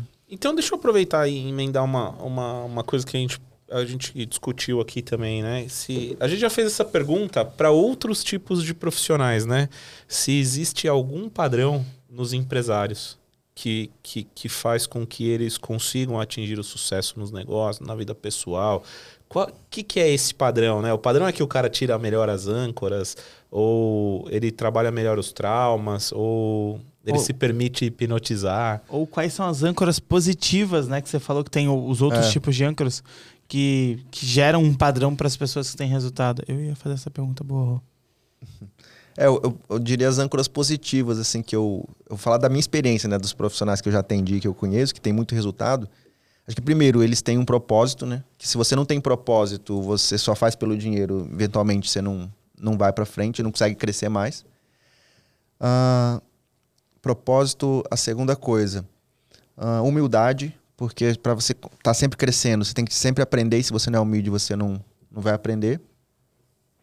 Terceira coisa, eu diria que eles têm hum, gestão emocional, que aí é. é- eu, não, eu não acredito em controle emocional, porque se alguém faz, te fecha no trânsito, você fica nervoso, não é porque você quer ficar nervoso, você não controla. Então, gestão emocional é saber como você lidar com suas emoções e direcioná-las da melhor forma, né? Eu É. gosto de falar que a emoção que não te leva ao resultado ela é inútil, né? Então você tem que Exato. entender isso. Então, no meu caso, eu uso a auto-hipnose para trabalhar a gestão emocional. Então, gestão emocional seria outra dessas coisas. E eu acho que o, o, o desbalanceamento é, consciente, o desequilíbrio consciente, diria assim, né? Por- Porque eu não, acredito em vida equilibrada também. Eu acho que em momentos da vida você precisa colocar mais energia em certas áreas. Mas não dá para a pessoa querer crescer no negócio, na família, na amizade, no pessoal, tudo Isso é igual uma crença. tudo igualmente. É, uma crença minha, realmente. Mas acredito que não dá. Acho que ela. Eu tô falando dos empresários que eu conheço, eles sempre desequilibraram em momentos específicos. Nossa, eu preciso trabalhar muito aqui a empresa, aí depois que cresceu aqui, aí diminui um pouco, aumenta aqui. E, e talvez até por conta de eu ter conhecido isso neles, hoje é uma crença minha ainda, né? Que a minha vida é sempre mudando É, assim. eu, eu, eu, tenho, eu, eu tenho uma visão sobre isso Hum. que é, um- é uma, uma nova perspectiva para a mesma coisa que você falou, né? Porque o que que acontece? Quando eu penso numa balança, né? Então você pega a balança, você coloca um peso de um lado e um peso do outro. Você Sim. colocar o mesmo peso dos dois lados, né? Ela está em equilíbrio. A, a balança está em equilíbrio, né? E aí qual que é o problema disso, né? Que você pode colocar um peso de 100 quilos em cada lado e ela está em equilíbrio. E você pode colocar 0 quilos em cada lado e ela continua em equilíbrio. Então, eu acho que é isso que a gente precisa é, desmistificar. E eu falo da intensidade. Né? Mas o grande ponto não é ficar no equilíbrio, é tender ao equilíbrio. O que é tender ao equilíbrio? Né? Se você separar a tua vida em do- dois aspectos, você pode separar em mais do que dois aspectos. Né? Então, vamos separar entre vida pessoal e vida profissional. Em determinados momentos, eu coloco mais peso na vida profissional. Porque tem mais peso. Não quer dizer que na outra não tem nada, mas Sim. tem mais peso. Se tem mais peso, ela desce pro lado da vida pro- profissional. Em determinados momentos, eu vou colocar mais peso na minha vida pessoal. E aí eu estou colocando mais peso na, na, naquilo. Então eu vou tender ao equilíbrio. O grande problema é eu colocar mais peso na vida profissional sempre em detrimento das outras áreas da vida. Sim. Eu posso pensar isso entre um relacionamento, eu posso pensar isso em relação à saúde, né? Cara, eu coloco muito peso no, no lazer e aí eu esqueço de colocar o peso na saúde, né? Então eu saio e bebo todo dia e me divirto todo dia. Tô colocando ali, momento da minha vida, né? Mas eu esqueço que eu tô, tenho que colocar um peso na minha saúde, tenho que cuidar da minha saúde, tenho que fazer exercício, tenho que me alimentar bem. E aí, cada momento da vida, a gente vai transitando entre uma coisa e outra. Né? Então, é assim que eu tenho uma perspectiva. Olhar para a vida e entender que a vida tende ao equilíbrio. Em momentos eu dou mais peso para uma coisa, em outros momentos eu dou mais peso para outra. Agora, não adianta eu só dar peso para um lado, porque senão eu nunca vou entrar em equilíbrio. Sim. É, mas exatamente assim que eu penso que é como a natureza, né? A natureza é assim também, né? Não fica o tempo todo equilibrada, né? Mas tende ao equilíbrio. E eu reparo isso nos empresários, né? Eu acho que esses quatro pontos os principais. É... Todo ser humano, todo, sem exceção, consegue dominar a própria mente para atingir resultado? Eu diria que todo mundo que consegue dominar a comunicação, sim. Se tem uma, Mas uma comunicação. Porque tem pessoas que, por deficiências né, mentais, não conseguem ter um controle da própria comunicação. Então, aí nesses casos, eu não sei se eles conseguiriam dominar propriamente dessa forma que a gente está falando. Dá um exemplo. É uma pessoa que tem uma, uma síndrome de Down, por exemplo, Ah, tá. Entendi, entendi. nesses tipos de alguma síndrome, alguma doença mental, aí ele não, não tem um domínio completo da comunicação. Ah, uma pessoa que de repente não tem toda a coordenação motora. Não, não sei É, se não, coordenação não seria motora coordenação motora, é. né? Porque ela conseguiria se comunicar de outra forma. Mas se a pessoa não tem habilidade de, de se comunicar de uma forma saudável por algum déficit dela, aí eu, eu não sei se ela conseguiria dominar a mente. Não posso afirmar também que não, né? Mas porque é a comunicação que faz com que eu domine minha mente? É, É o que eu falo, o que eu penso, o que eu. É porque o processo de controlar a sua mente, né, de desbloquear esses padrão, padrões, envolve uma comunicação com o seu subconsciente, né? Eu Uma ref- comigo mesmo. Você consigo mesmo. E as repetições, né? Elas funcionam, né? Tipo o segredo. O segredo é uma maneira de, né? No segredo o cara fala, você tem que ficar afirmando coisas, né? Enfim, é o segredo. Ela, ela tem esse lance da auto-hipnose. Si- Sim, o segredo é, é explicado, né? Pelo menos eu explico pela auto-hipnose. Só que não é só repetição, aí envolve uma emoção. Você tem que repetir, sentir aquela emoção, visualização com emoção. E que, que acontece na prática? O, a, su- a nossa mente, né? Ela tem um, um sistema de foco. É como se fosse uma, uma secretária executiva. Então, tudo que a gente está falando. A Retiele. Então, tudo que está acontecendo aqui, tem várias coisas acontecendo, mas a gente está focado aqui só em nós quatro na conversa. Só que se acontece alguma coisa, passa um, um gato ali, alguma coisa, imediatamente a minha secretária executiva pode olhar ali e falar: peraí, tem algo, pra, tem, tem- você tem que olhar aqui. É importante. Aí eu tiro minha atenção daqui e olho para lá. Então, é isso que a gente tem na- no nosso cérebro, né? Chama Sistema Ativador Reticular Ascendente com esse sistema, ele que escolhe aonde você vai focar. Só que se você não está com a mente programada, você pode, ela vai ficar escolhendo focar no, no- nos programas de, de seriado, no, no celular, no joguinho, na, na conversa paralela do colega do lado, e não vai estar focado na oportunidade que aparece aqui, focado em numa promoção especial que tem do EAG, focado nas oportunidades que ele tem na vida.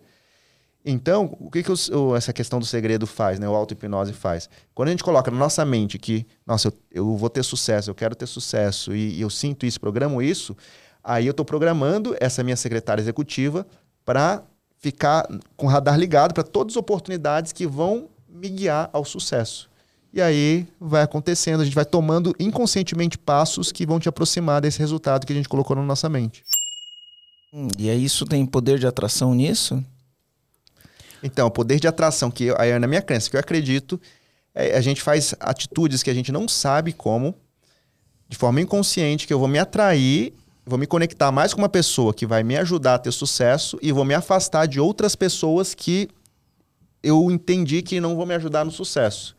Então, essa que seria a atração, uma atração totalmente subconsciente. Eu tenho a mesma crença. Eu tenho a mesma crença, que as nossas atitudes se refletem e aí por isso a gente se aproxima. Por isso que a gente se aproxima. É, é aí que tá a magia da atração, né? Por exemplo, fumantes vão se aproximar de fumantes. Exato. Pelo simples fato que o, a- aquela, aquele ritual combina, né? É, isso, isso, isso o Rapport explica, né? Então, a, a gente ter coisas em comum com as pessoas faz com que a gente se conecte de maneira mais fácil, né? Então, tem... E, e o nosso, como o rapport, né, o nosso subconsciente, ele é como é 95%, né, ele tá muito mais ligado em tudo, tá observando muito mais sinais, muito mais pistas em todos os lados das pessoas, que ele consegue perceber se eu tenho que me conectar com o Rogério, que o Rogério é uma pessoa que a gente vai dar fit, que a gente vai fazer um negócio junto, ou se eu tenho que me afastar dele.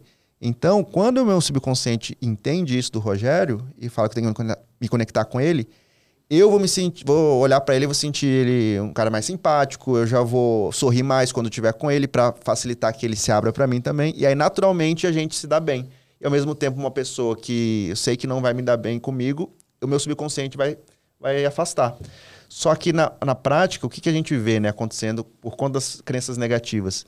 As pessoas fazem exatamente o oposto. Elas se conectam com alguém que vai botar numa furada, vai dar um golpe num dinheiro fácil e tal, e acha que é aquela a solução, e aí vão se sabotando e se afundando cada vez mais. É, sabe aquela piadinha que a gente tava falando, né? Por que, que um estelionatário consegue aplicar um golpe? Porque o outro também é um estelionatário, na verdade, né? Ele quer levar uma vantagem Exato. em cima de alguém, né? Exato. Esse é o fato. O, estelona, o conto do vigário, que a gente chama estelionatário, a gente lembra do conto do vigário. né? Então, às vezes você vê um conto do vigário e aí você fala assim, como que o cara caiu nisso? Eu já caí em algumas coisas que eu olho e falo, como eu caí nisso? Né? Aí se você for analisar no fundo, né, aquele lance, passou o fator crítico. Por que, que passou o fator crítico? Porque ele sabendo que as pessoas gostam de tomar uma vantagem, ele oferece a vantagem. Aí a pessoa acha que está tendo vantagem e está tomando um golpe. Né? Então, esse era o conto do, do vigário. Ele ultrapassa esse fator crítico. Né? E aí, por que, que ele ultrapassou, ultrapassou? Porque ele foi na ganância da outra pessoa. Porque uma pessoa que não, não, não, não, não, tem isso, ela não vai. Então, por exemplo, né? o cara tá andando na rua, cai um, um bilhete, aí ele fala, ah, deixa eu ver o bilhete, vamos ali conferir. Aí vai conferir, é o bilhete premiado. Aí você olhou aquilo, você quer ter um bilhete premiado. Aí o cara fala, pô, quanto que é o prêmio? Ah, um milhão. Cara, eu tô corrido aqui, meu, me dá 100 mil e fica com isso, né? Aí eu fui ganancioso É. de querer levar uma vantagem De ter E um ao milhão fazer por 100 isso- mil, né? e ao fazer isso eu caí no Eu conto tenho do, uma tia do que comprou o bilhete premiado. Eu tenho uma tia que comprou o bilhete premiado há dois anos atrás. Ela comprou um bilhete premiado, caiu no golpe. É. Eu, eu, meu, eu, eu- eu já vi tanta história. Já vi história de ouro de cigana com um Nossa. amigo meu. História de ouro, de- do ouro com a cigana. Já vi história de mulheres que se relacionam com alguém na internet. Aí é uma pessoa de outro país, uma história mirabolante. E aí o cara fala: Não, vou comprar uma casa no teu nome. E aí fala: Tô indo pra aí. Aí fala: Me pararam aqui na. Eu já vi isso, tá? Essa, isso daí já vi. Eu Não vou falar os nomes, mas.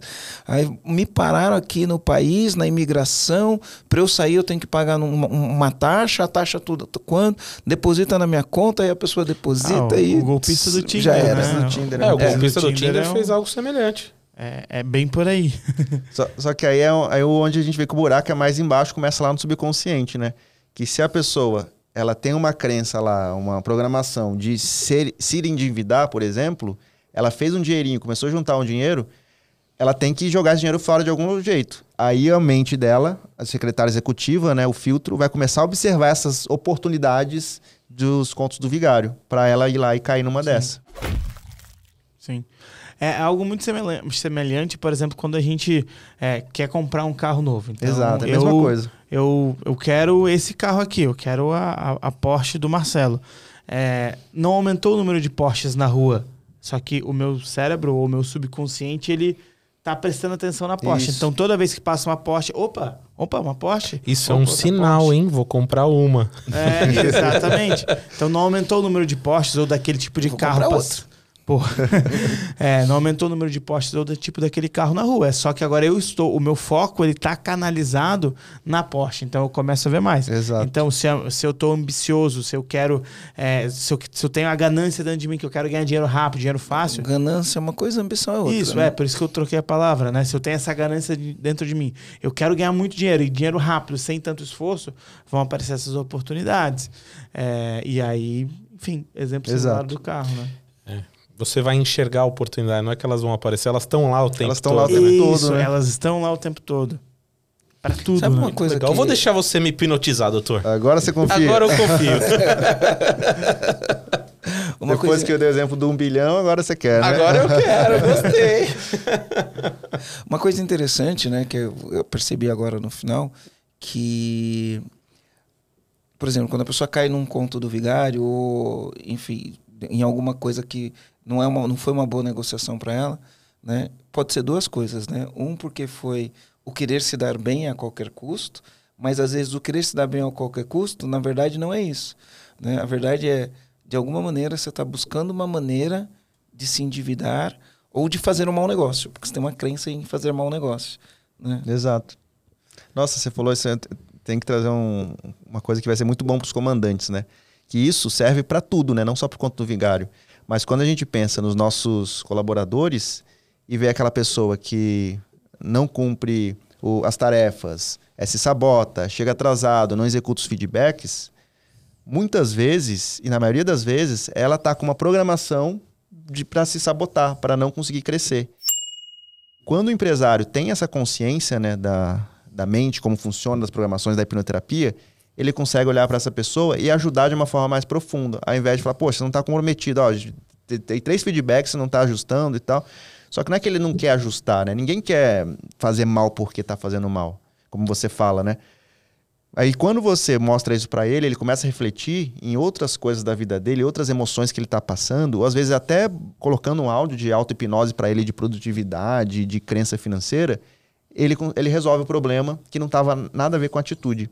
Depois que eu comecei a usar isso na, na minha empresa, eu já evitei muitas demissões de pessoas que não estavam performando, que simplesmente ajustaram por conta das programações subconscientes e passaram a performar, porque não tinha nada a ver com a vontade dele, mas sim com algo subconsciente. Com uma programação Com que uma ela trouxe programação. da vida em algum momento foi instalada lá. Exato. Caraca, que trabalho. Isso é um trabalho. Isso é, isso é ISD, né? É, e eu É um acho que isso é um pouquinho social da, da isso, né? liderança, né? A liderança tem que entender. pô, eu, esse livro que eu tô lendo aqui, as suas cinco próximas jogadas, ele, meu, ele dá muita ênfase para o autoconhecimento. Né? Muita ênfase para o autoconhecimento. É o passo um das cinco próximas jogadas. Quem sou eu? O que, que eu quero ser? Né? O que, que eu quero para minha vida? Como que eu reajo? Quais são as coisas que eu acredito? Ele dá muita ênfase para o autoconhecimento. Né? Então, quando eu me conheço, conhe- eu au- automaticamente eu conheço o comportamento humano.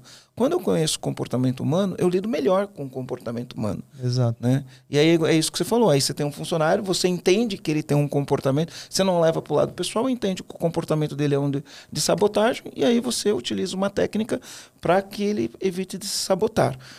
Desde que ele permita, porque Isso. a hipnose é sempre uma permissão. Você não é hipnotizado se você não for permitido. Da mesma jeito que você não consegue receber uma sugestão se você não permite a sugestão. Porque tua crença lá dentro é, é diferente daquela sugestão que você está colocando. Então não é uma sugestão aceitável. Se não é uma sugestão ace- aceitável, não vai funcionar. Se é uma sugestão aceitável, ela vai funcionar. Mais ou menos isso? Exato. Desde que permita e desde que ele queira, né?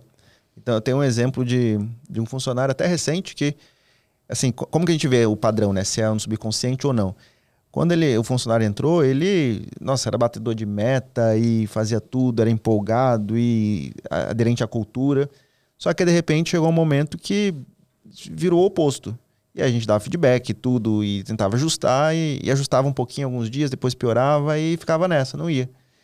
E aí, eh, conversando com ele, ele falava: Não, mas eu, eu quero, vou fazer e tal. Então não tinha por que ele mentir. E se a gente viu no histórico que no começo ele realmente era bom, então é alguma coisa subconsciente. Aí nesse caso, como ele era muito bom mesmo pelo, pelo histórico e ele estava muito travado, a gente indicou uma hipnoterapia para ele. Aí ele fez um processo de hipnoterapia e aí depois deslanchou. Aí resolveu e começou a voar. Uma pessoa que a gente ia demitir se não tivesse essa ferramenta. Vamos fazer nossa sessão de hipnoterapia agora, Rô? Vamos. Vamos? Vamos. Ao vivo? Tô, tô botando uma fé em você, Mike. Vamos? Bora. Marcelo, mais alguma pergunta? Não, vamos pros comandos. Então, Ah, começa você. tava gostando demais. Calma, a gente faz um after aqui depois, Rogério. É, começa você, Marcelo. Qual que é o comando que você deixa pro comandante? Toda hipnose é uma auto-hipnose e a gente pode sugestionar as coisas que são aceitáveis pra gente, que são positivas pra gente. A gente pode fazer isso através de autossugestão. Esse é o meu comando. Rogério. Eu não sei se isso é bem um comando, mas o- os três passos do exercício, eu acho que é uma coisa que não dá pra deixar passar, né? A gente tem que fazer Não é, tem que fazer. sempre. Eu, eu vou me exercitar nesse sentido. Ó, se eu puxar seu comando, só abrindo um parênteses, eu passei isso recentemente no, no podcast do nosso colega do Joel J, esses, esses comandos, e eu recebi gente que se libertou de depressão por usar esses comandos. Eu acredito. Eu acredito que ela tenha mesmo se libertado, que é muito interessante. Poderoso. Putz, posso eu alongar um pouquinho isso Vai. daí? Posso alongar um pouquinho isso Vai, daí? vai, vai. O Rogério vai falar quem a pessoa vai saber disso, talvez. Talvez a pessoa saiba disso ou não, né? Ah, é, eu já falei isso aqui várias vezes, né? Eu- ontem foi um dia que eu recebi uns três áudios que ó, eu olhei e falei, cara, é por isso que eu faço o que eu faço, é por isso que eu faço o que eu faço. Né? Recebi áudio, eu fui fazer uma mentoria lá pro, pro grupo do Felipe Roser, e aí um cara veio falar do meu trabalho, e, e aí eu falei, é por isso que eu faço o que eu faço. Aí o Rogério estava entrevistando uma pessoa, a gente ainda não fechou a contratação, mas ele estava encontrando, aí o Rogério fez uma pergunta para ele, né? E eu não sei qual foi a pergunta, não lembro agora, mas a resposta foi uma coisa poderosa. Né? É, a minha resposta foi o que você não, quer não, falar. Não, a né? resposta que a pessoa falou. O- o ah, é, aí a salvado, tua é. pergunta depois disso. Ele, ele trabalhou num local que ele fazia atendimento de emergência para a polícia militar de um estado específico e durante esse processo ele evitou que uma pessoa cometesse o suicídio. Nossa, que legal. E isso foi uma das habilidades que ele contou. E eu perguntei para ele que momento que ele se lembra de ter trabalhado sobre alta pressão e que ele tenha tido um bom resultado. E aí ele contou isso. Aí, depois na hora que a gente estava entendendo, né, quem que era a pontuação, qual que a gente poderia, porque a gente tinha entrevistado um monte de gente, a gente só tem uma vaga. E aí eu fiz a pergunta, né, quanto vale ter no time uma pessoa que é capaz de salvar uma vida? Uma pessoa de Caramba. se suicidar. Né? É forte Poderoso, isso, né? né? Poderoso. Quanto vale você ter isso no seu time? Quanta habilidade esse cara vai poder ensinar pra todos nós, porque ele salvou uma vida, cara. Nossa, que legal. Isso dá um corte bom, hein? É muito louco, é verdade. Mas quanta habilidade esse cara pode ensinar pra nós? E, e aí, olha que interessante isso que você falou de, de pessoas, né? A gente vem aqui, produz o conteúdo, a gente está aprendendo, está gerando valor, e às vezes a pessoa que está ouvindo, ela estava precisando ouvir isso daí, né? A pessoa está precisando ouvir isso daí. Ou às vezes o comandante que está ouvindo tem alguém que precisa ouvir isso daí, e aí faz aquele favor pra gente, vou dar uma sugestão aqui, aceitável. Encaminha, encaminha. Você tem alguém que está travado, você tem alguém que está depressivo, encaminha isso aqui, porque né, a gente é, não pode subestimar o poder do que um podcast pode ter na vida de uma pessoa. Então, aconteceu isso no JJ, espero que aconteça aqui, que esse áudio ajude um monte de gente, né, de diversas e, e para maneiras. ajudar cada vez mais pessoas, se você está escutando e assistindo a gente pelo YouTube, dá um like, se inscreve no nosso canal, porque toda vez que você dá um gostei no nosso conteúdo, ele automaticamente é distribuído para mais pessoas, então ele pode impactar de maneira positiva outros empresários, assim como está impactando você. É, se você está escutando no Spotify, ranqueia a gente, lá, qualifica a gente, dá as cinco estrelinhas pra gente por esse conteúdo, tira um print, posta no teus, nos teus stories aí no Instagram para chegar para mais pessoas também. Ajuda a gente a divulgar bastante esse episódio, porque assim como foi lá no, no, no JJ Podcast, aqui pode ser um episódio que pode transformar a vida de muitas pessoas. Se não foi a sua, pode ser de alguém que você consiga impactar, que você consiga influenciar. Vamos fazer um desafio Antes- de an- comentários? Antes, an- antes de fechar aqui, antes de fechar aqui, pessoal, o livro do, do Michael é Desbloqueie um dos Desbloqueio o Poder da Sua Mente. 12 milhões de cópias vendidas, deve ser o, o exemplar, né, o, do, da, a edição, o exemplar que mais vendeu o livro no Brasil. Vou, vou deixar uma foto aqui para quem estiver olhando no YouTube, para quem estiver no Instagram. A gente vai colocar no link ali para você olhar. Compra esse livro, mas compra 10. Aí um fica para você e os outros você dá para as pessoas que você ama, porque imagina como será a sua vida se as pessoas que você ama tiver com a mente desbloqueada, Exato. né? Vai ser bom para todo mundo. Então já aproveita aí para fazer isso daí. Vamos ô, fazer um desafio de comentários? Deixa eu só puxar um gancho do que o João falou, de, de compartilhar. Lá na, na Omni, também nos nossos vendedores e nos nossos terapeutas, a gente ensina né, que cada venda que a pessoa não faz é uma vida que talvez não esteja sendo salva, né? Então a gente bate muito na tecla de não ter crença de venda, de insistir muito aquilo que a gente falou, de persuadir, porque é uma vida que pode estar sendo salva. Mas eu quero fazer analogia para isso que o João falou, porque esse tipo de conteúdo aqui, talvez cada falta de você não clicar em compartilhar pode ser uma pessoa que está deixando de ser salva. Então, olha a responsabilidade, né? Você teve esse conteúdo aqui ouvindo a gente. Então, se você simplesmente compartilhar, você pode estar salvando literalmente a vida de alguém. Então, faça isso por essas pessoas que talvez nem conheça você, mas você vai salvar uma vida. Boa. Bom demais. Bom. Queria fazer um desafio de, de, de comentários aqui. Eu queria que a gente desse uma moral pro trabalho do Michael aqui e, e para mostrar quantas, quantas vidas a gente impactou aqui, né? Eu achei o salva-vidas um pouco pesado e tal, mas podia comentar aqui, ó, você impactou na minha vida, ó, o que eu aprendi aqui fez uma mudança importante na minha vida. Que legal. Ia ser muito legal. E eu faço questão que eu vou cuidar disso e mostrar pro Mike cada um dos comentários que tiver aqui. Lá no a YouTube. gente distribui no É, YouTube. Comandante, se você tá escutando a gente no Spotify, vai no YouTube nesse vídeo e comenta lá. Esse podcast impactou a minha vida. Se você já tá no YouTube, para aí, escreve aí embaixo nos comentários. é, esse podcast impactou a minha vida. E se você não quiser ir no YouTube, tira um print, posta nos stories do Instagram, marca arroba Marcelo Germano, arroba Michael Arruda. Michael Arruda e arroba Empresa Autogerenciável. Escreve lá. Esse podcast impactou a minha vida. Beleza? Combinados? Show de bola. Os Michael. comandos. Seu comando. Meu comando é aquilo que o Marcelo trouxe, que o número um é o autoconhecimento, né? Tudo começa pelo autoconhecimento, Sim. o resto vem depois. O meu comando é compartilhe. Dos- o Rogério falou dos três pontos, né? É, da, da ferramenta que o Maico trouxe.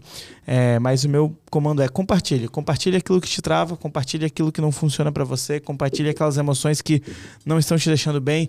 Busque ajuda externa para compartilhar o que está te travando, porque é só com ajuda externa, muitas vezes, que você vai se desbloquear e ir para o próximo nível. E quem quiser te achar, Michael, como faz para te achar?